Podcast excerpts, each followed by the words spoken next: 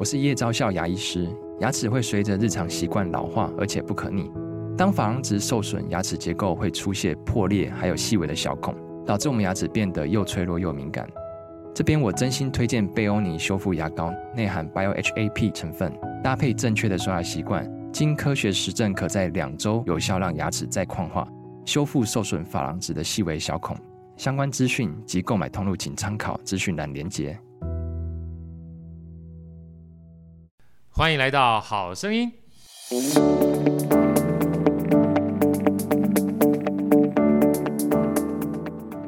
嗨，我是小桃，欢迎回到下班后的咖啡厅。今天呢，邀请到我的偶像好哥来到我们现场。啊，小桃好，我是好趣的好哥，非常开心来到这边跟大家一起分享。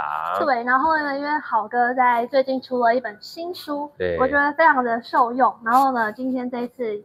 就请好哥来，然后其实我也很好奇，好哥，因为好哥非常多才多艺，不敢不敢了，有很多 你你你很多多才多艺啊，所以我今天要来好好跟好哥学习，然后呢，也希望可以从这本书来跟请好哥带我们来玩一场那个扩张边界的游戏，对不对？对对对，我们最喜欢玩游戏了，对。对。那那那个，因为就是我们刚开始嘛，可能有些人还不认识好哥，对，要请好哥自我介绍一下，介绍一下，好啊好啊，就是。这个我是好序列哈，序列这两个字比较特殊，因为我们刚才在聊天，因为我本身是蒙古人，嗯，好，所以蒙古人呢，当初这个我妈就看一下这蒙古人的历史啊，这个成吉思汗然后蒙哥，然后本来是要传给他的另外一个儿子叫序列兀的，但是后来忽必烈呢，在中国就自立为王了，对，然后这个自立为王之后，本来这个弟弟序列兀要打回来打他哥的，后来哥哥说，哎呀，天下之大，兄弟何苦骨肉相残，干脆我在中国自立为王，你在西边自立为王好了。嗯，所以序列物呢就在西边呢成立一个序，成立一个伊尔汗国。哦，啊，伊尔汗国。所以我妈看到这一段就说，哎，这个好序列，这个赛序列这个字不错，就把我名字取好序列，所以我名字是这样来的。哦。然后我的话呢很简单，我们这个祖籍是察哈尔省，所以蒙古。察哈尔。对，现在已经不见了。这个察哈尔是在塞北地方。哦。然后好哥是从小在后里的眷村长大的。哇。眷村长大，在台中长大，然后长一长之后，后来搬到现在我们老家，现在在竹南啊。在竹南，等于是从个眷村搬到闽南闽南村，然后一路成长呢，从国小、国中都在竹南毕业，然后到了高中新竹中学，然后大学呢，呃，在清华大学研究所，清清华大学念工业工程，所以这就是为什么后来我在这个半导体会工作的原因。后来到了研究所，到正大，正大就念财务了，所以这就是为什么后来好哥会去银行的原因。哦，所以你其实原本是算是工工程类，工程理工理工类，念了 MBA 之后，然后就去做金融产业。对，就这样。所以说，其实我在念 MBA 的时候，本来是想要直接进入到金融业去做的。可是我第一份工作，因为想要回来陪妈妈，嗯，所以我就回到这个科学园区。所以科学园区那个时候，第一份工作在台积电工作大概八九年的时间，来到立晶半导体工作五年的时间。所以前面大概十几年时间都是在半导体业，哇，半导体业。然后后来呢？呃，因缘际会，我这个算是研究所的同学，他在金融业待了非常长时间，他希望说在流程上面哈，这些金融业能够尽量去跟这个制造业取经，哦，所以想了半天说，哎，要跟制造业取经，就干脆挖一个制造业来来过来好了，所以就把我就从制造业挖到金融业去了。哇，所以人家问说，好哥怎么会有这样的一个机会哈？对啊，就从制造业到金融业去。我说第一个是运气很好，嗯，啊，因为你有这样的同学嘛，嗯，啊、第二个。就告诉大家要对同学很好，是吧？啊，对，运气很好是一回事情，但同学不一定要找你啊。嗯，所以要广结善缘，在年轻的时候多帮帮同学，多跟同学保持一个良好的关系。然后就算是毕业之后，啊，不要自以为很厉害就不跟同学联系了。嗯，联系联系之后，你有机会你会有不同的遇见。对啊，所以这就是为什么后来我做了半导体之后，有机会到了金融业，然后金融业。呃，我们到大陆去嘛，又看了很多大陆相关的各不同的风土面貌，嗯、所以好哥第三份工作从呃台积电到立晶半导体，第三份工作在呃淡马锡，淡马锡在淡马锡新加坡的主权基金，你把它想象成就是国家的钱哈、啊、汇聚在一起之后、哦、去投资全世界，嗯，所以那个时候我们等于是在淡马锡下面的金融机构在做事情，嗯，我那个大概将五年的时间，我们就设立了三设了三个分支机构，都是跟金融相关的，嗯。第一个是在呃南京成立一个担保公司，然后在成都成立一个小额贷款公司，后来到了北京就跟中国银行一起合作成立村镇银行，嗯，所以其实那一段时间说是金融业，但是我自己觉得好像有点像以前我们一个剧叫《江山万里情》，你知道吗？江山万里情，你小朋友你不知你不知道了，这是我们这个年纪才知道的。哦、就是虽然是金融业，但是就像那个《江山万里情》，就是会全中国大陆跑跑照。哦，为什么？因为要设小微金融机构嘛，所以在三年里面，好呃五年里面，好哥大概跑了将近一百四十八个城市。哇！为什么？因为你你设金融机构就是要帮助这些中小企业啊、小微企业啊。对。所以我说江山万里行就是中国大陆走透透。人家说好厉，好哥你好像走很多地方。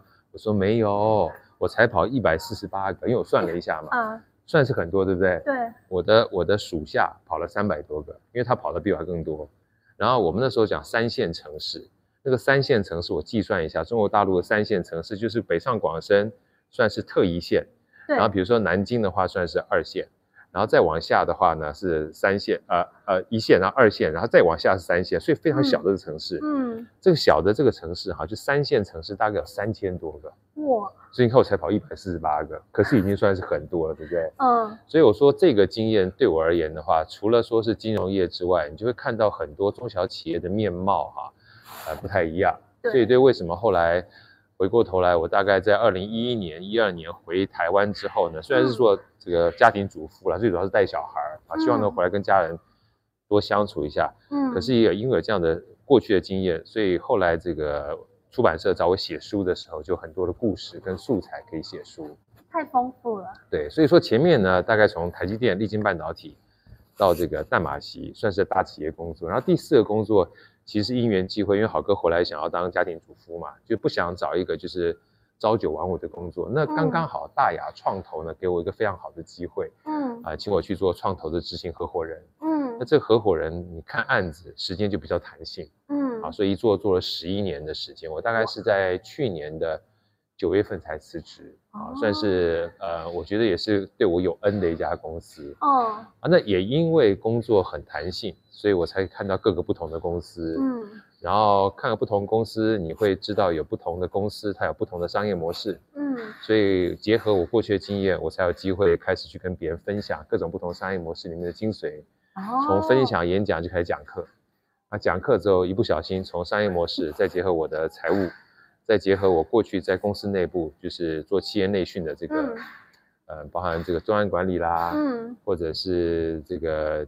金字塔原理大家可能不是很熟悉，就逻辑分析，包含这本书啊，就开始变成企业内训，然后包含线上课程，然后再加上出书，嗯、这是一连串一起起来的，嗯、所以不算是斜杠，都是以前我做过的东西，就所以包含线上课程跟这个书跟内训，只是我同样一个知识用不同的样貌去呈现出来而已。哦，可是是在去年九月之后开始？没有，就好像大概三年前，三年多前，那时候在做。创投的时候，大概三年多前就早上开始演讲，然后开始做线上课程，然后开始做书，就已经都已经做了。但去年九月会辞职，也就是因为这些事情开始太忙了啊。开始太忙之后，我就加上我女儿又回来这个亚洲念书嘛，嗯、所以我跟董事长说，我接下来可能会两岸跑来跑去。她在大陆念书，嗯，那我这样时间的话，要再拨时间做创投的话，对公司过意不去啊，就变得时间就很就会很少了。嗯，所以我自己想法是多一事就就是多一件事情就这样减一件事情，多一事减一件事情，这样生活会比较稍微平衡一点点。哦，对，这就是好哥大概过去的这个主要的工作经历了。那如果说这个工作经历以外，这个乱七八糟的事情就蛮多的。什么乱 七八糟什么样的，你的那个那个介绍啊，哎，我那时候一收到的时候，他说哇，这个。好丰富哦，然后呢，我的那个我还帮你把那个字缩小，再把它排版在那个通。那其实可以删掉，没有关系，那不重要。太厉害，你的兴趣超多元的。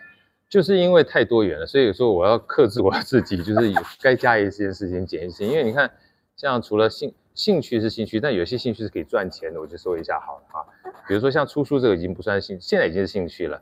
那以前因为我自己是学国乐，是拉二胡嘛。嗯，你拉二胡是你本来就喜欢，还是从小就？从小，国小一年级开始学的，我妈叫我学的。哦、但是后来因为要叛逆，要叛逆为什么？因为妈妈逼我，我就想学点不一样，所以后来我自学吉他。哦，后来自学吉他，就自学吉他之后，因缘际会，我的大学室友是驻唱歌手，所以就把我带去做驻唱，我驻唱唱了七年。哦。啊、唱七年完毕之后，就是你唱完毕之后，你就会想要做一些东西，就会做词曲创作，所以我后来就做词曲创作，做了一百多首。所以这些都是可以赚钱，但是是兴趣衍生出来的，嗯，但都不在我的就是后来的正式工作范围之内。那更不要讲，后来我也开补习班。他就要开过对，就是开补习班。那时候本来是开家教班，本来教两个人的。嗯。后来教着教着，因为他们成绩太好了，后来我最多的时候，就是我那个小小的家教班变六十八个人。哇！所以其实这些东西，这些东西都是我很爱赚钱，不小心跑出来的。真的吗？那国标舞嘞？国标舞是我。我后来不小心。对，这个这个跟赚钱没有关系，只是我后来看那个电影叫做《Shall We Dance》来跳舞吧。嗯。然后那时候我老婆带着小带着两个小孩去美国，我一看到哇，自己闲闲没事干，我就跑去跳，一跳就迷上啊。然后一跳迷上的时候，就带着我老婆带着小孩一起跳，就跳了十多年。现在还有吗？后来我就是因为一样嘛，就是因为迷上铁人三项之后，时间不够用了，所以那天我在这个这个邓惠文医师还特别问我说：“哎，去好好哥，你现在目前？”没跳国标舞了，你这样放弃会不会不好？嗯、我说没有放弃，我只是放下而已，因为我时间有限。哦，放下放下。不是，我只是放下，我还是很喜欢。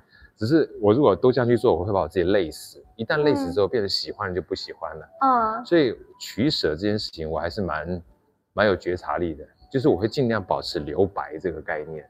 嗯，有。你上次有说过。啊、对，比如说像今天跟这个杰克桃，我们我们来露营，对不对啊？嗯、你当然很难想象我今天行程有几个。你猜猜看，你今天行程啊，会不会有三到五个？就一个，就这个，就这个。如如果说就只有这个行程而已，嗯，那个如果说另外一个行程的话，就中午跟我的学妹吃饭，嗯，啊，那个行程就纯粹是吃饭而已，对，就是聊天儿。嗯，那如果说比较正式一点行程，就只有这个而已。哇，对，所以说你很难想象说，好哥，那那你基本上你就不排。我说如果没有人排，我就不排了。那早上我干嘛呢？你要说有行程，也可以说有行程；没有行程，没有行程，就早上就是空白的。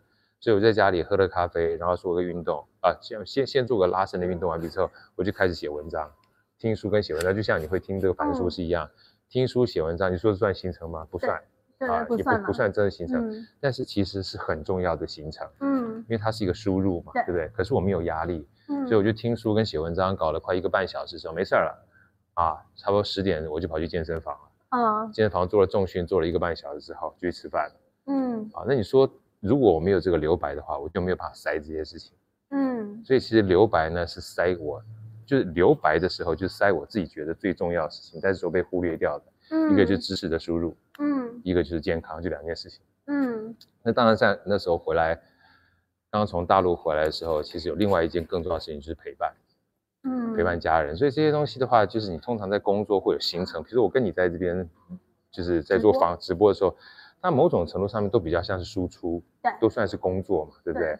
啊，算加会其他人的，嗯。可是你在加会其他人的过程当中，你还是要对自己很好啊，嗯。要对自己很好，对家人很好的话，你就要就是知识要多一点点的，不然我今天就是什么东西都没有，然后也不会出书，也没有机会跟人在这边讲话，所以一定要过去有留白，要输入。我才能跟你做分享嘛，对不对？哦、然后同样，如果今天都没运动，那身体很烂的话，你就说啊，不行不行不行，那很累。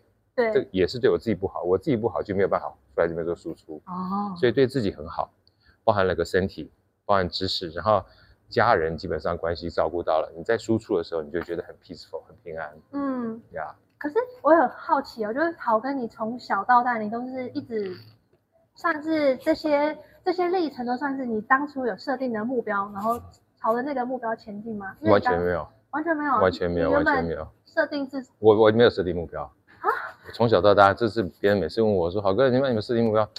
我说：“真正认真思考一下，我还真的没有设定目标。”不然你现在问我说：“今年跟明年的计划是什么？”没有。嗯，没有。后来我一直我曾经有一段时间为这样的一个没有目标或没有设定计划很迷惘跟很迷茫、很害怕、恐慌，就是没有一个方向。对，没有方向感。后来。就是慢慢慢慢的有太多的，就是我心目中的大人物有类似这样的语汇出来的时候，我就开始放下了。啊，就是比如说之前我一个教授，我非常喜欢他，那时候在正大企研的时候，嗯，那时候我们在上人力资源管理，他有一段话，人家问说，呃，老师你是怎么做 career planning 的，怎么做职涯规划的？他说我从来没有 planning，他说我只做好当下，嗯，我把每一个当下做好之后，我就。等待下一个当下的机会来临，我再做好下一个当下。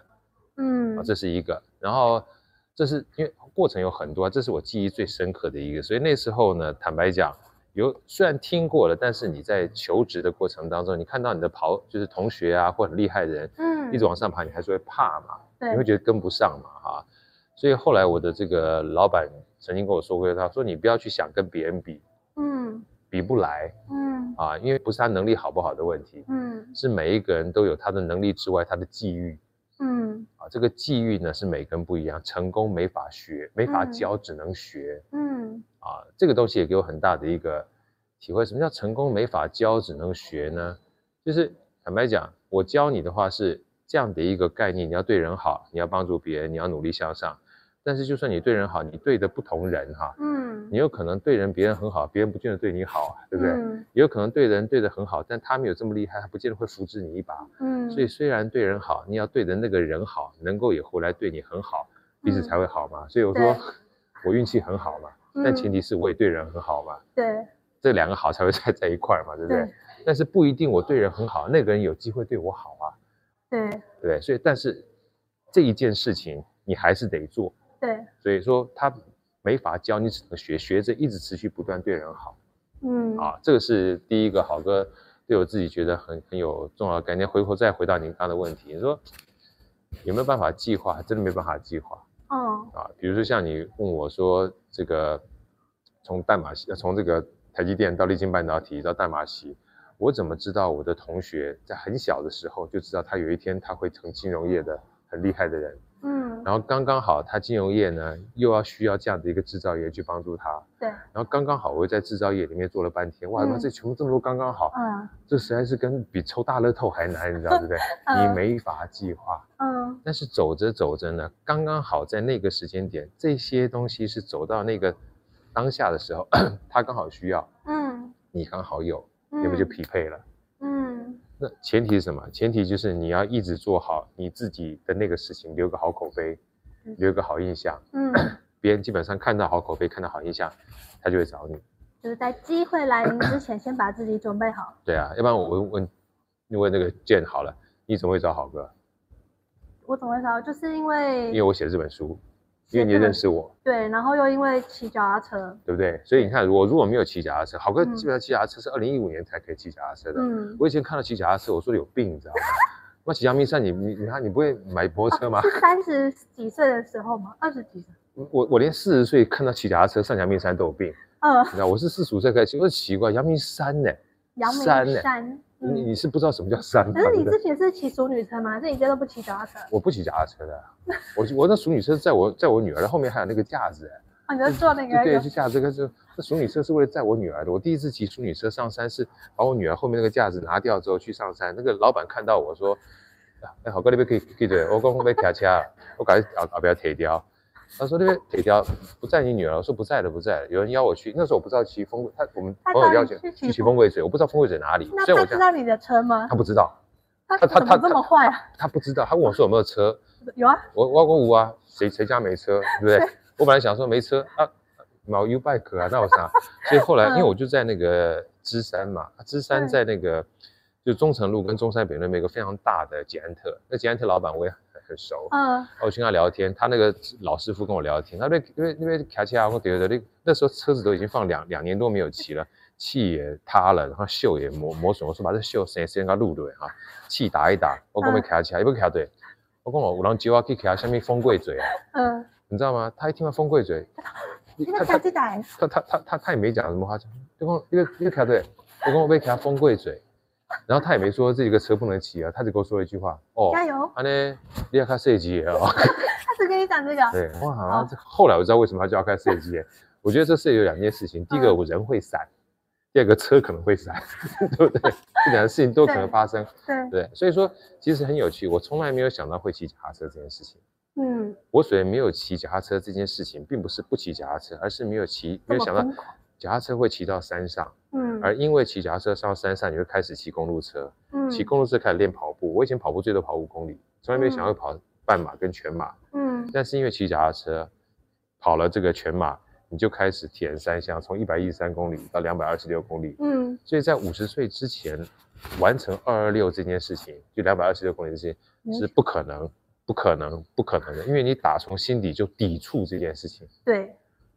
当你抵触的时候，你说你没办法的时候，我说答案你一定是对的，嗯，因为你说没办法，你就不会想办法，嗯，嗯，而当你认为说，嗯，奇怪，那个六十岁的大哥他可以完成铁人三项，对，那我是不是也有机会？嗯，当你有机会这件事情，你就开始想办法，对，一想办法你就去训练，一训练就往前走了，嗯，所以这些东西呢，没法计划是什么原因呢？是因为它不在你脑袋里面成为你的可能的这个机会的时候，对，你没法计划，对，对，所以这个就是说。为什么后来很多人问我说：“好哥，你你你今年有什么计划？明年有什么计划？”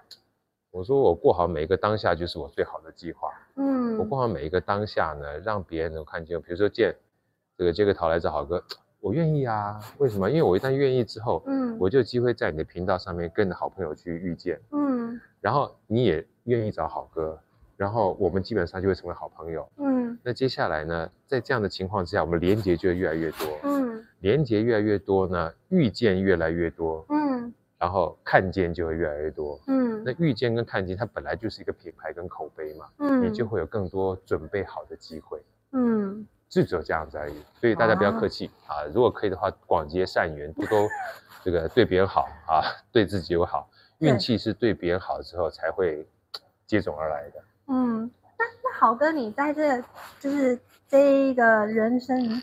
的经历当中啊，你有没有遭遇过什么挫折啊？多着嘞，真的吗？对，说多多如过江之鲫。上次啊，好哥，上次有一次那个不知道谁访问我，已经忘记了。嗯，他问着问着哦，有有个有一个我好朋友是 Max，Max 啊，下下礼拜他也要特别访问我。他有一次特别来这个建材，就我们上次喝咖啡那个地方。对，他就说郝哥，我想问你个问题。他我已经想问很久，他跟我认识快四五年了。嗯，那郝哥。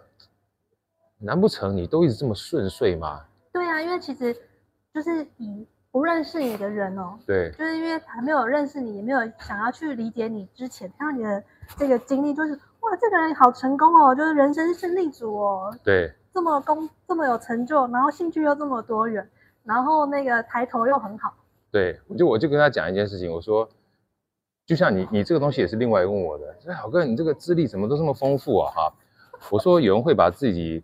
的悲催事迹写在上面的吗？不会啊。有人会把说，来，请列一下你世界上面这一辈子里面最凄惨的事情，让让我们笑一笑。有病吧？是不是啊？这是一模一样。像那天我说，好哥，难不成你都这么顺遂吗？嗯。我说兄弟，难不成你没有经历过人生吗？对不对？当你看到别人的时候，当你问别人说，嗯、通常都是问他的成就。对。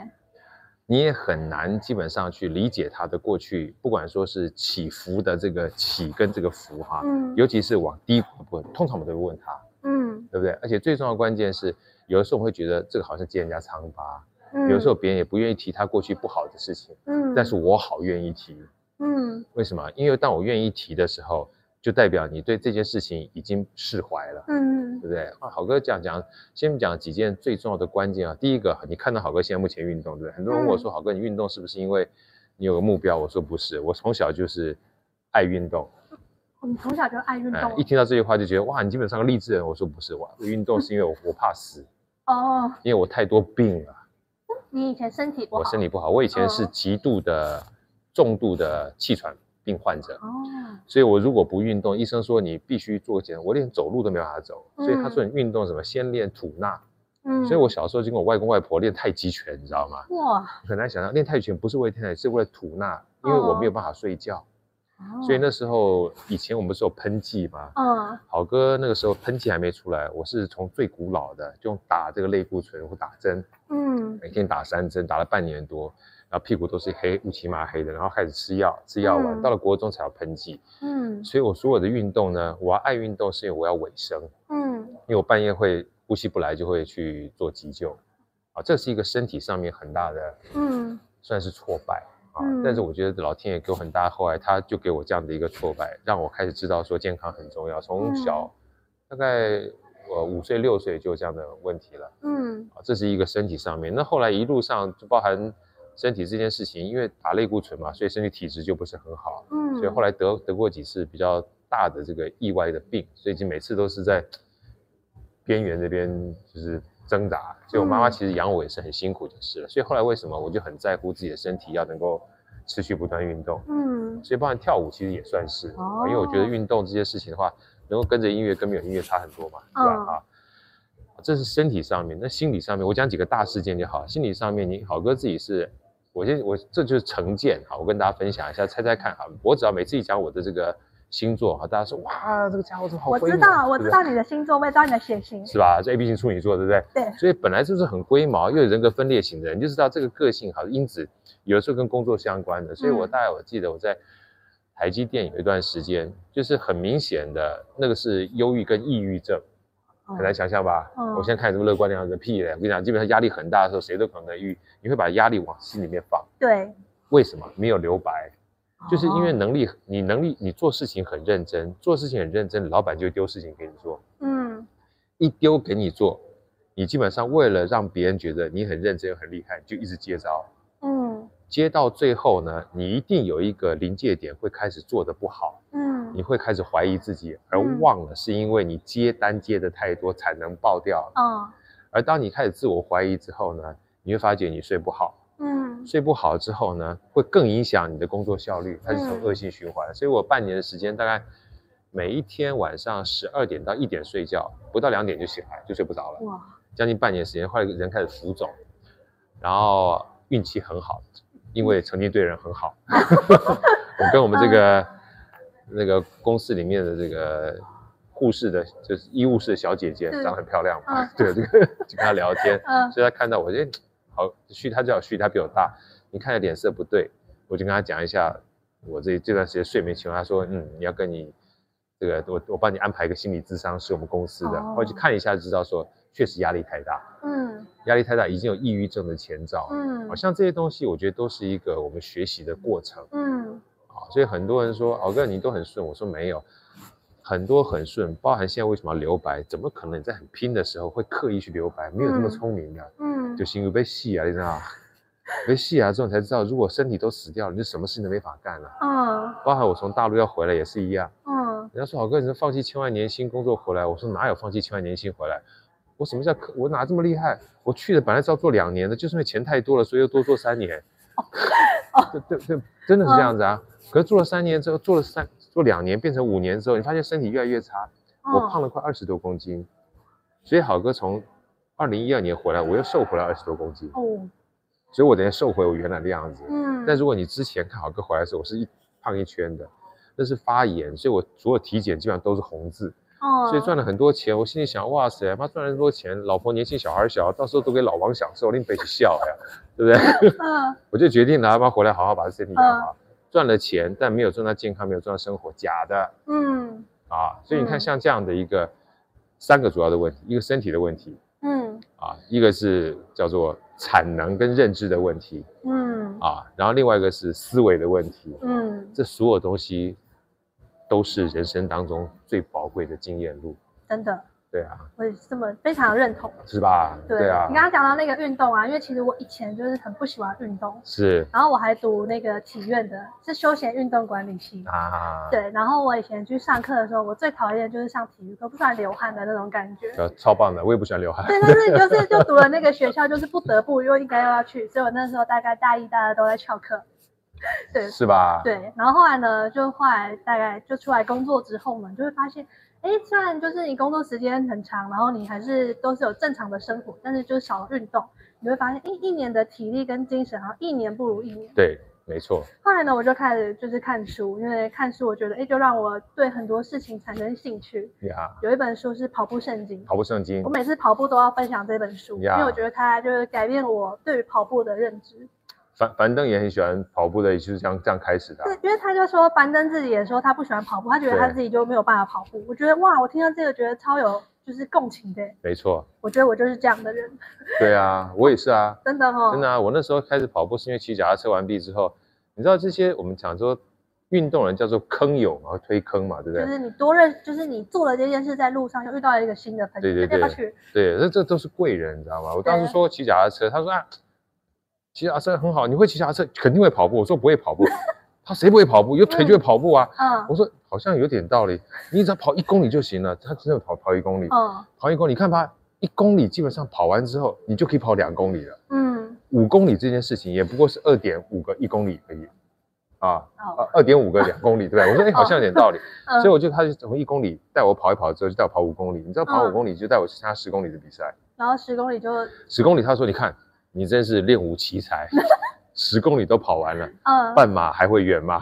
对对对，跑完半马之后，你看你。招能盖半马，按的全马，哎，对不对？全马完就超马，对吧？你就是，你知道这个东西基本上它算数是这样算法，哦，人家是这样算的，对，他他这样算法，可是你发现很有激励感，对，所以总要有人推你一把，对，对不对？不管什么马，只要推你一把就好了。哎，但我不一样，我都不是别人推，我都是觉得，哎，刚开始已经可以跑的时候，我就先报那个三四 K，你就觉得哎自己可以跑三四 K，不然十 K 试试看好了，对，然后就是跑十 K，哎，十 K 也可以耶。那不然明年定一个半马好了，所以去年我就完成了我的初半马。太棒了，这个东西哈，就是别人再怎么推你哈，到最后真正会推的，你刚刚讲的没错，还是回到自己身上。嗯，因为别人怎么推你，如果没有去报名的话，你你心中总要一点一个非常重要的关键两个字：愿意。对，这本书里面有写。对，你没有愿意的话，别人再怎么推都没有用。可是，在你身旁周遭的圈子呢，会影响你的愿意。因为你觉得你可以，嗯，可是圈子这一件事，有些人可能都不知道自己的圈子就是应该要跨出去，他一直在同一个圈子里面，就是你有你没有说，就是这个圈子会成为你的阻碍嘛？对对，但他可能不会发现有这样的摩擦，应该要怎么样走出去呢？很简单，读书就好了，读书、哦、听书、看那个杰克陶的 YouTube 就行了。好哥说真的，嗯，很多人说好哥这个认识朋友就好了嘛，对不对？我说认识朋友。你认识朋友不就是跟你都是一伙的嘛？对不对？都是你同一个圈子的，就是对，对不对？你同温层很容易就聚在一块。我说没有不好，但是因为大家都在同温层里面，嗯，你就不知道同温层以外有哪些东西，说不定可以有机会让我们更好。有一句话是说，你就是你最常相处五个人的平均。对，那这五个人的平均呢，嗯、没有不好。我再说一次，嗯、但是我们希望的是有没有机会可以让我们更好。嗯。那如果我们有机会更好，你没有想过一件事情吗？你们五个人平均，当你变更好的时候，这五个人平均还是跟你在一起的话，我们就一起往上跑啊，嗯，对不对？就会一起更好。所以只要让自己更好就好了，只要让自己更好，就会带动周遭的人一起变好。嗯，那很多人会说，好哥怎么样才能可以让大家一起变好？我说很简单，除了认识好朋友之外呢，最简单的就是读书。为什么？因为你说你认识人就好，但是你没有办法认识孔子。嗯。没有办法认识老子，嗯，没有办法认识庄子，嗯，你只有办法认识你老子，对不对？对，所以你要多认识这些人，你没有办法认识巴菲特、查理芒格，可是看书就行了。对，那你就算不看书，你说看 YouTube 可以，可以啊，你就是看 YouTube，看杰克陶之后，你知道哦，原来有《跑步圣经》这本书，嗯，你就可以透过这个人，再知道另外一本书，再知道另外一本书，嗯、你的世界两个世界，嗯、一个是。大事的世界，world，嗯，的世界，另外是你眼界这个世界，嗯，就宽广了。你看得更多，你就有机会回去再跟你的朋友去做分享，说啊，原来外面有这个东西还蛮不错的，我们是不是可以来做做看？嗯，就会大家一起提升，一起变好。嗯，对。那豪哥，你就说，如果是看书的话，像你自己平常看书，你大概怎么看法吗？对呀，乱看，乱看，对，就是跟你一模一样。选书哎？呃，不选，不选，不选。别人帮我选的话，我就看。有的时候基本上选，其实为什么我都现在跟大家讲说，可以的话就用听书的方式，就在 YouTube 上面点。嗯、那如果像我们自己两个喜欢听看凡书或者得到有很大好处，他帮你选好，对不对？对。那你想想看，那天我才听到一个作者，呃，特别说他台湾一每一年光台湾每一年，不管是自制书或外面书，三万多本。自制书。自制书就是我们作者写嘛，另外就是引进国外的书啊，就像三万多。就全台湾。每一年呢、啊？每一年三万，每年三万本啊！你想想，你你怎么选？啊、你你都没看怎么选？所以就是大量看。嗯，最好的选择就是不要选择。嗯，大量看的过程当中，你才可以很快的知道说有哪些东西。你真的浏览过一遍之后，你才能够过滤，过滤之后再找你喜欢的书放在身旁周遭，持续不断看就好了。嗯，所以这就是为什么后来我都跟大家讲说，除了看书之外，你可以听书。对。啊，持续不断的听，持续不断看，让自己的眼睛跟耳朵交互去休息。对所以像我看书，我自己现在目前看得很快，我就会很快的大概看三遍。对，很快的看三遍，从序，然后到这个目录，然后到里面重点，嗯、因为现在书都很贴心，都要把重点列出来。很快看完一遍之后，大概知道这本书的大纲讲什么。那第二遍呢，再讲，再针对这个大纲的部分，我试着把它分成三类，我都可以把它分成三类，三数法则，就我书里面特别讲的，然后把它记下来之后呢。接下来，我再把这个里面最重要的重点的小故事记一下。这本书里面我的，嗯，那听书也是一样、嗯、啊。那如果说实在是这三个东西都记不住哈，我就说一句话把这书总结，这本书就是我的了。嗯、我最怕就是看了一本书之后，看完之后叫做船过水无痕啊，一目十行，过目即忘，这是最可怕的。所以，与其记得多，不如记得少。对，所以这是我书里面特别讲，记得越少，记得越牢。对，贪多嚼不烂。嗯，你这样每一天哈，如果看一本书，一天看一本书，记一句话，对，你其他都忘了，你一年也三百六十五句话，对，吓死人啊。嗯，你就可以跟别人去分享，分享啊，说嘴了，对不对？啊一分享之后呢，你就记得更牢。对，啊，这就读懂一本书，樊登特别讲的嘛，你要分享。就是从说书，对，从说书，从分享。你说说书，只说出里面百分之五，说得出百分之五，剩下百分之九十五，它都会成为潜意识，在你脑袋里面记住。对，这就是一个很好的一种输出来当成学习。嗯，不要选，大量的看，因为没有一本书，你想想看，只要是出版社，想这个逻辑就好，出版社愿意帮他出书，就绝对不会认为这本书是烂的。你只要这样想就对了。对，对不对？只是没有这么好。那既然都是大家原意都是是想要把这个好东西跟别人分享，那就看缘分了。嗯哼。所以说，你就大量看书的过程当中，你会发现很多好书其实讲的东西概念是一样的。对。那有什么不好？没错。你看了这么多，它概念都一样，就代表大道至简。对。那你发现说，哎，看了这么多，说突然有一本跟其他人不一样，但是也是好的，那也有什么不好？对。对，突然发现有不一样很好的，对不对？对。那你如果发现很多书每个都不一样，那更好。嗯。你有很多选择，你会发现大家都一样很好。嗯，大家都一样，有一个不一样也很好。大家都不一样更好。对，没有不好的。对，所以就不要选择是最好的选择。大量阅读，没错。嗯，大量阅读，大量阅读。有本书特别跟大家分享，叫做《雪球速读法》。它的概念对，就是滚雪球那个巴菲特滚雪球，雪球速读法。嗯，它的概念就很简单。他说不要去特别硬学一些速读的工具。嗯，你读的越多，就会读得越快。哦，对，像像我之前我前年参加那个樊登的训练营，然后就是一个高效阅读训练营。那时候他就诉求就是让你一个礼拜看一本书。对。那那个时候其实我们就是每一天都会看三十页，然后刚开始你会觉得很吃力啊，因为三十页对平常很少看书的人来说，看一两页就会想睡觉。没错。但是你就是从每一天这样子，哎，一点一点的积累，刻意练习嘛。对，刻意练习。然后你就发现，哎，你自己看这个文字的速度就会变快了，变快，理解力也会变高了。没错，而且你一个最重要的概念是，你除了理解力变高之外。一个小 paper 想跟大家分享一下，试着一定要跟别人分享。对，就所谓说书，说书不一定是整本书说给别人听。哎、嗯啊，我听他的观点不错。嗯，就想想看，我们说故事这件事情，你在说给别人听的时候，你一定在脑袋里面要重新重组一下。对，这叫消化。对，所以输入加消化加输出，它就是一个完整的学习过程。嗯，而所有的古人智慧都已经说完了，教学相长。哦，是吧？嗯，就是你教别人，他就是一个学。我们彼此之间的话，就会一起往往上成长。你会发现。这样的情况之下，你就可以帮你身旁周遭的，我们讲不是五六个人是平均吗？嗯，大家都好，嗯，鸡犬升天多棒，鸡犬升天是要在这里吗？应该不是啊。对。那哇，那我们就是听了好哥分享了这么多之后，然后我们这次的那个主题啊是逻辑思考很重要吗？嗯，就我们等下就要请好哥带我们来玩一场这个。扩展边界的游戏是吧？对，然后、啊、因为其实我读完这本书啊，然后我就想到，因为我最近看了很多稻盛和夫的书，它有一个公式嘛，就是生活成工作的结果等于热情乘以能力再乘以思维模式。思维模式。对。然后因为其实像热情，就是它可以从零到一百，就是它是正数的，能力也是，但是思维就有正的跟负的。对。但很多人可能就不知道说，哎，自己的思维可能在哪个部分有状况，所以导致他。有一个心理学的是 A B C 模型嘛？对，就是你的思维怎么去看这些。积极心理学很重要。对对对。那究竟到底这个逻辑思考力对我们来说到底有多重要？嗯，要怎么我们让我们在以后面对到困难的时候或者是问题的时候，可以更有效的解决？嗯，好，应该这样讲哈，就是呃，就像刚才。健讲的思维很重要，好哥书里面特别两句话，这也是我写给我自己。我说思维对，因为我们常常现在目前在学习，常常学工具，你知道，因为我想啊，工具基本上帮助我们去打仗，但是思维对了，工具才会如虎添翼。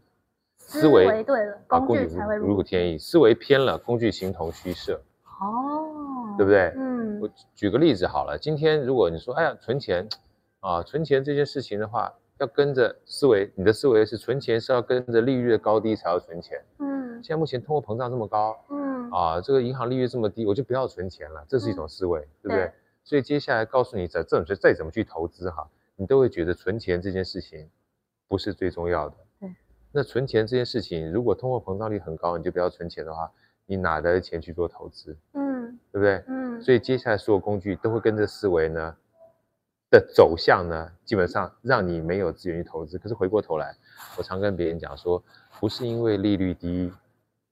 你就不要存钱，嗯，也不是因为通货膨胀高你就不要存钱，存钱是要累积自己子弹的。对，再退一万步来讲，不是银行的利率低，是你的本金太少，知道吗？哦、对不对？哦、如果你本金够多的话，就算是一趴，你的本金是一百万，一年的话一 percent，你就算利息一万。嗯，但如果是一亿呢，你的利息基本上就一百万了。嗯。所以你要先把本金一直累积起来，这个基本上是存钱的本质，嗯、是累积资源。嗯啊，所以说为什么什么叫逻辑？逻辑这件事情就是你有两种不同的叫做思维模式。嗯，而这个你要懂得一个，你就会以这种思维模式当成你主要的依循的要件。嗯，那你懂得很多的时候，你就有选择权了。对，对不对？这就是穷查理的普通常识，查理蒙格说的。多元思维，嗯，而这什么意思？就是扩张边界啊，嗯，就是当你知道的越多之后，你才有更好的选择权，嗯，对不对？所以说这个逻辑重不重要？重要，嗯、这叫什么？如果你只死守着一个思维不放，那叫成见，对，成见嘛，对，你只要没有成见，你就可以有更多的看见，嗯，没错吧？对不对？对，所以如果你是井底之蛙的话，哇，这个天这么小，但是你一跳出来说，哇，天这么大，对。所以井底之蛙看着这个天就叫做成见，他只有这么小小的选择，他觉得这个事情没有办法，就是这样子。但是他稍微跳一下出去，哇，原来我东跳西跳，这都是我的天下。嗯，所以什么叫扩张边界？扩张边界就是让自己没有成见，能够更多看见的话，你才有更多的选择权。嗯，你说对人生的话是干嘛？人生就是持续不断选择更好的过程。嗯，而你想要有一个好选择。你首先就要有很多选择，对，同意吧？对不对？对。如果你只有一个选择，有什么好选的？没得 选，叫做我只能这样子了。不得不。不得不，对不对？嗯、你知道我没有选择也是一种选择，知道吗？我没有选择也是一种。很多人说啊，这个东西没办法，我没得选择。我说对，你没有选择，你已经做了选择了，因为你没有去接触其他选择的机会跟愿意。对。这就是扩张边界一个很重要的概念。嗯。好，所以。回到你刚刚讲说 A B C 法则，积极心理学上讲 A B 法则，其实呃我非常喜欢的一个作者就与成功有约，史蒂芬科维特别讲的。高效能成功人是七个习惯，这是简体版的嘛，对不对？成功有约与成功有约，高效能是七个习惯。他、嗯、第一个叫积极主动，主动积极嘛，哈、嗯。其中其有一句话我特别喜欢，他说影响我们认知跟情绪的，从来不是事件本身，而是我们看待事件的看法。嗯，这件事情在庄子里面也有，所以所有的智慧都跟这个。我们古代的智慧有关。庄子有一次他说一个故事，说有一个人就要划船在湖里面，就反正有特别讲，嗯，划着船划，突然他妈后面的船撞他，对不对？一撞他气得要死，本来想回去骂他，一转过去，原来那个船哈是空船，被风吹过来的。他本来满腔怒，一看到空船，哎，笑了出来，哎呀，原来是空船。嗯，你有没有觉得这个很傻？对，就是撞还是撞了，嗯，可是原来以为有人的时候，你气就上来了，对，一发现没人的时候，气就下去了，嗯。撞还是撞，事件还是事件本身。对，但是影响你的从来不是事件本身，嗯，而是你的看法。对，而这个看法呢，就是思维。嗯，而这个思维就牵牵扯到第二件事情，如果你的思维对了，嗯，什么叫思维对？你真的知道你的目的是什么？叫以终为始。好哥在这个这个书里面有这么多的这个内容，大家有机会去看。它真的概念是扩张边界，以终为始，跟行动为王。嗯，你要知道你的逻辑不是拿来来生气的。你的逻辑是拿来基本上让自己过好日子的，这叫以终为始。嗯、就像我常讲说，现金、金钱是干嘛？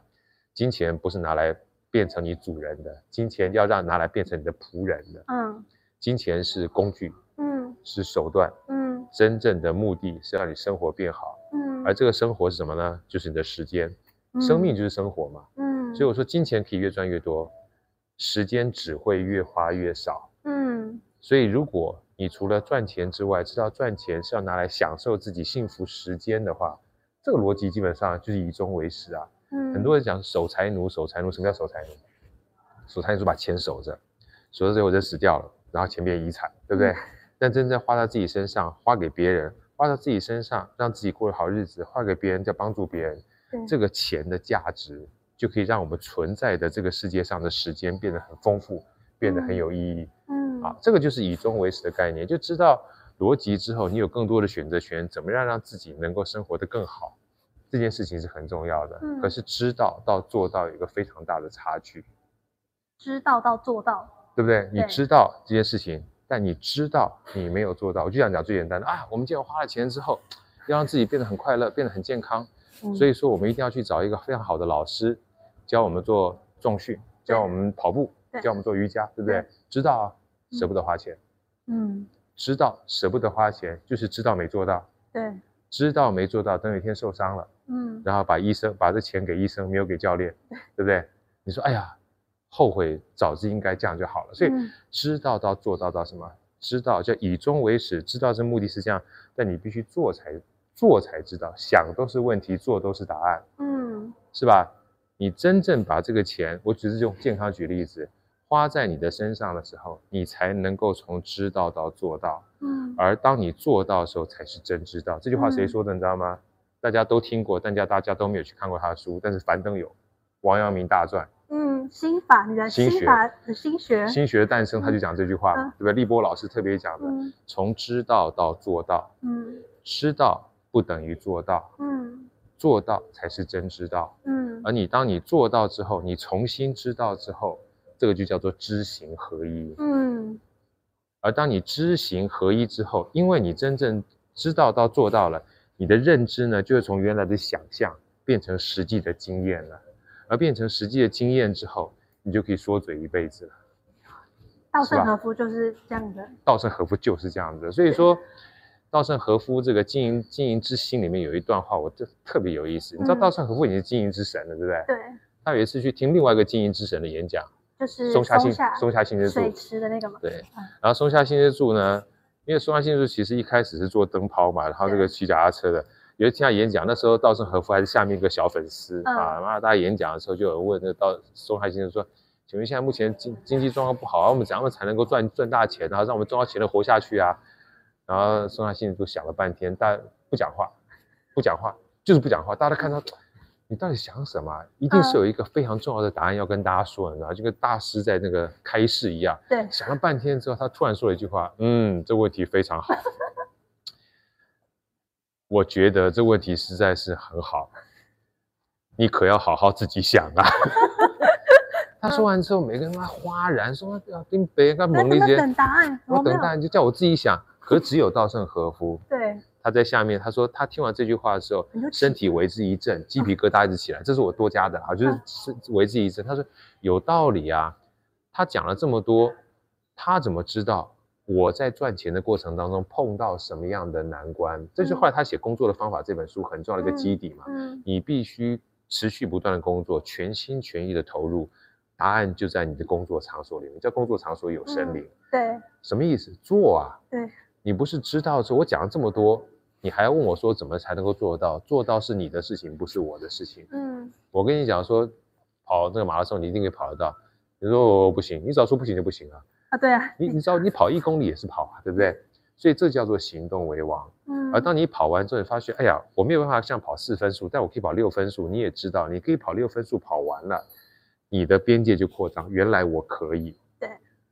对。一旦可以之后，你就有重新的逻辑，就回到扩张边界去了。嗯。你就可以持续不断从扩张边界，知道自己离自己的目标越来越近，嗯、然后再透过行动再扩张边界，有更好的选择。嗯。如果今天你不能跑步，但你可以骑车，可不可以？可以啊。嗯，你不一定要一套方法，但你真正的目的是要达到你选择权这件事情，扩张边界，自己选择权，选择更好的方式来达到以终为始的目的。嗯，而以终为始的目的，你只有透过行动去知道说这件事情真的有效，它就形成了良性循环。嗯，所以真正逻辑它的目的其实很简单，就是扩大我们的认知，对，让我们真正知道我们所。做的这件事情对我们是好的，嗯，而这件事情是人生当中一辈子的功课，嗯，自我修炼，自我修炼，一生的旅程，对，所以说逻辑思考是先思考后逻辑，嗯，思考你的目的是什么，然后采取你的逻辑方式，而这个逻辑呢，除了学习书上的知识之外，要用到自己身上，叫行动为王，对，对不对？而以终为始是你思考你想的目的是什么，就像我很喜欢巴菲特讲的一句话，就不要乱生气。如果你没有办法，这个你没有处理善后的能力，就不要任意放纵你的情绪。嗯，有没有道理？有，有道理啊，对不对？那基本上你没有办法，这个就是处理烂摊子，怎么乱发脾气完毕之后，你到时候还是要道歉，对不对？就家里面都这样子嘛，对不对？所以就知道说跟老婆不能乱发脾气嘛，对？因为发脾气，你一个礼拜没有东西吃之外，你还是要跟他道歉嘛，傻逼呀！所以干脆就装孬就好了，装孬完毕之后。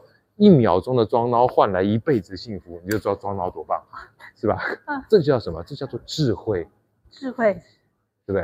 嗯，你只要 say yes 就好了 ，say yes and sorry 就行了，哦、对不对？对，这这就是别人每次问我说：“好哥，你写这本逻辑思考力好像不太像是我们讲说哲学的非 A 即 B 啊，非 B 即 C 啊。”我说那本来就不是，就非 A 即 B，非 B 即 C，类似这样的东西，它只是一种思路。嗯，但是你回头过去听听看，亚里士多德跟苏格拉底他们在持续不断的答辩的过程当中，他们也是在寻找有没有更多不同的可能性。对，可能性是什么？选择权。嗯，就这样子而已，简单吧？嗯，啊，是不是？对，所以但是你还有就是提升认知，首先要先承认自己的无知吧。嗯，承认自己不知道。对，承认自己不知道呢，其实是很难诶。呃，应该是这样讲，就是我们。你要很开，好歌里面讲的不是承认自己的不知道，是你要觉得不知道这件事情，你要很开心。对，就像我今天刚才跟那个健在聊的时候，比如我看到这个脚架，我很开心，对不对？嗯。然后我再跟你讲说，哎呀，这个东西可以这样录的话，可以用这 YouTube 直播，我很开心，对不对？对。我好奇。嗯，好奇。我好奇就是开心。那请问一下，我是不是不知道？是。对。我不知道就是不懂嘛，对不对？对。然后像我刚跟你讲说，我跟我学弟学说怎么用 AI 去优化我的录音的这个品质。我跟你讲完说，你是不是很开心？对啊，对不对？哇，怎么会有这新东西？你你会觉得很不好意思吗？不会，不会，巴不得想要知道，对不对？对。为什么？因为这件事情对我们而言，做我们这些包含录影啊，或 IP 啊，或直播啊，嗯，有好处，嗯。所以当你有这样的热情的时候，你就不会觉得不知道不好了。但事实上我们是不知道的。对。所以为什么讲说书里面讲不知道，你要觉得好骄傲哇，我又知道了。对。所以有两句话我讲嘛，我们要很，这这也不是我讲，这是以前我们这个。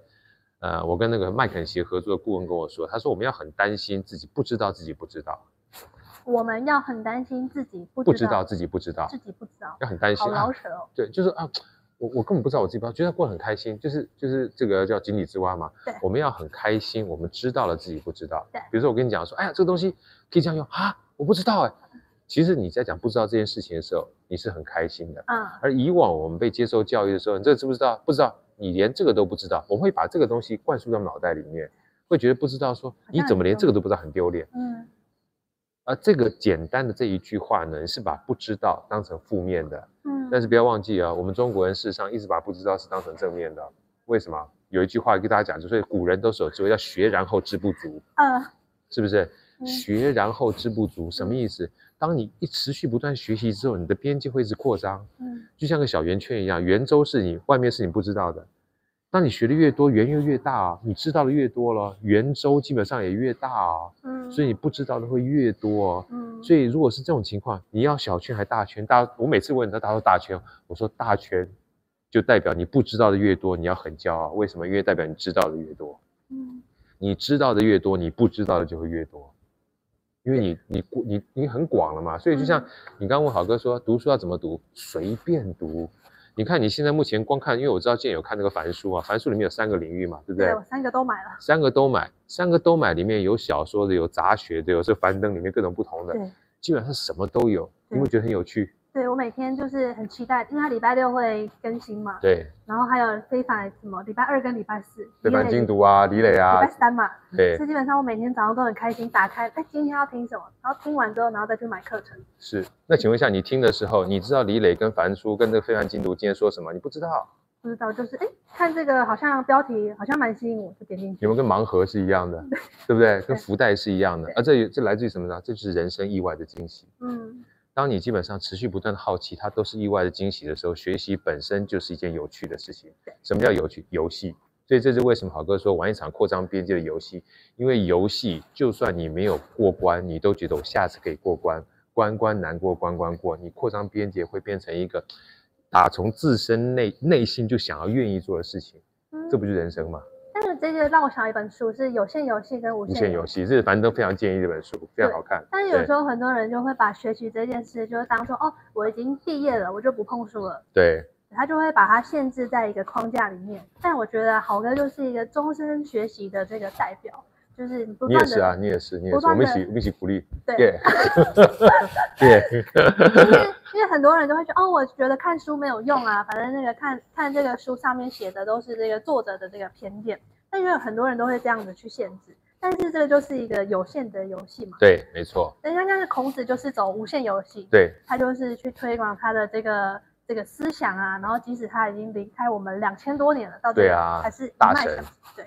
对啊，智慧大道至简这件事情，就是我现在也是因为樊登的关系，因为樊登介绍很多的这些，这个我觉得古代的典籍变得很简单，让我们知道喜欢之后，我才发觉原来这些智慧哈，年代越久，它一直长存，一定有它价值存在，嗯，对不对？所以把它放掉其实很可惜的。我会鼓励大家，也许文言文看不懂，但是可以去看一些白话文，就比如像《论语》好了啊，《论语》的话像。呃，樊登讲的是一件事情，但如果大家觉得除了樊登之外，我觉得南怀瑾的《论语别裁》啊非常好看，因为南怀瑾那个老大哥呢，我尊重尊重老师，他有一个非常好的好处，就是他每次在讲《论语》的时候，呃，开玩笑不是对他不敬，他很喜欢东拉西扯，嗯，东拉西扯有个好处，你就知道说，你可以透过他呢，持续不断扩张，从这本书扩张到所有其他，包含《金刚经》啦、《易经》，你知道，哇哦，原来他已经把它串成一个体系了。嗯哼。听起来就很过瘾，对，对不对？这就是学习一个非常有趣、有趣，嗯，有趣的话，你就不会说今天终身学习是一件难事，因为它本来就是开心的事情。游戏，嗯，游戏的话，你不会说今天打完之后说啊，这个输了啊，林北刚才输完好，哦，该不要够胜啊，不会，从来没有这种情况，你有病嘛，对不对？游戏就今天输了之后，你会还会再想要再想玩，对，对不对？这才是学习的本质。嗯，对，呀，没错。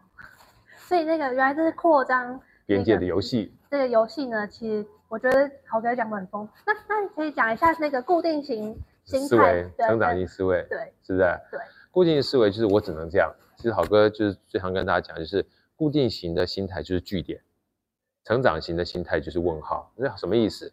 我最常喜欢讲的，当然这是一本书啦，啊、嗯，但是我想用的书呢，不是这个固定型跟成长型这个书，是反而是一本好哥二十多年前。这本书叫《富爸爸穷爸爸》哦，富爸爸穷罗罗伯特清崎呢，他是他说他爸爸是穷爸爸，他的同学是这个爸爸是富爸爸嘛。对，这书里面很有趣，就是每一次罗伯特清崎想要买什么东西的时候，他的爸爸就说、嗯、这个东西太贵，我们买不起。嗯，买不起就是句号。对，当一买不起之后，罗伯特清崎他说那个时候他一说买不起一句号之后，他脑子就停止思考了，停止思考就陷在这个固定的思维里面。对，而针对他的同学的。这个叫做富爸爸呢，每一次他同学跟他爸爸讲说，哎，这东西好，这我想买这东西也很贵啊。但那富爸就会说，嗯，这东西蛮贵的啊。来，儿子，我们想想看，这个东西我们现在目前可能没有那么资源，但是我们要怎么样才能够买得起呢？啊，问号。嗯，问号叫什么？问号叫成长型思维，就是想办法不在你现有的能力范围之内。大家有机会去看樊登另外一本书，叫做不是樊登说叫能力陷阱。对，就是人没有想清楚这件事，你想不清楚。因为想清楚这件事情，你都是用你过去的知识经验在想。对，你过去的知识经验没有办法判断未来不确定的世世界。对，所以你只有越做才会越清楚。对，对不对？所以这个成长型跟固定型已经非常清清晰的讲说，固定型就是我只能这样，它是据点。嗯。但成长型是我要怎么样才能越来越好？好呢，就是边做边修，边修边做。嗯。做做着做着你就长大了。我们先不讲。我们每一个人基本上一定都是成长到现在这个样，我不是一出生就长这个样，对不对？嗯，我不是一出生就长这样子，一出生长这么怪了，什么桃太郎啊，是吧？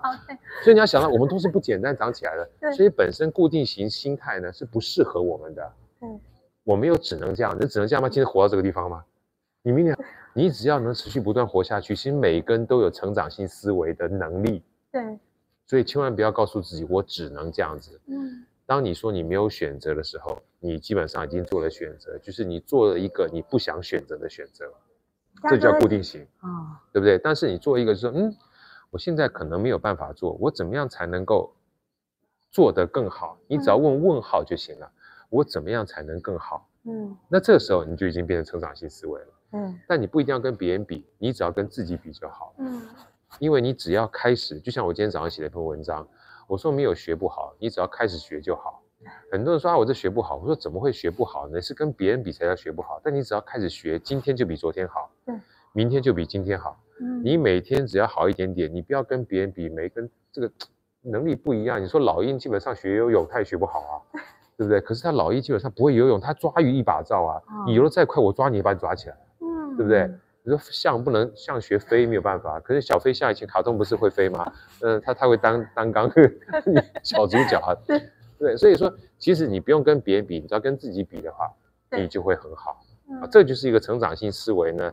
好哥自己认为的底层逻辑是你不要跟别人比，你只要跟自己比，你只要活到现在，你都有成长思维的这个能力。嗯，讲完了。讲完。那好哥，你又是什么样的一个原因会让你想要写这样一本书啊？哦，我写书的原因基本上是很简单，就是因为好哥一开始出线上课程，这都是意外。